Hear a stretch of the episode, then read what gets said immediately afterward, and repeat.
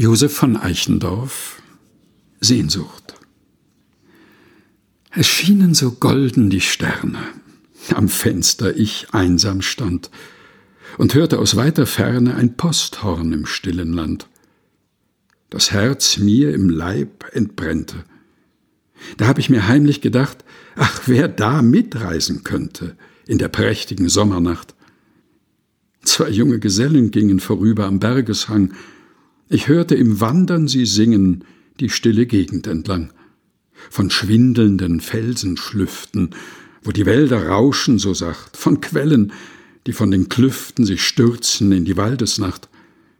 Sie sangen von Marmorbildern, von Gärten, die überm Gestein in dämmernden Lauben verwildern, Palästen im Mondenschein, wo die Mädchen am Fenster lauschen, wann der lauten Klang erwacht, und die Brunnen verschlafen rauschen in der prächtigen Sommernacht. Josef von Eichendorff Sehnsucht gelesen von Helga Heinold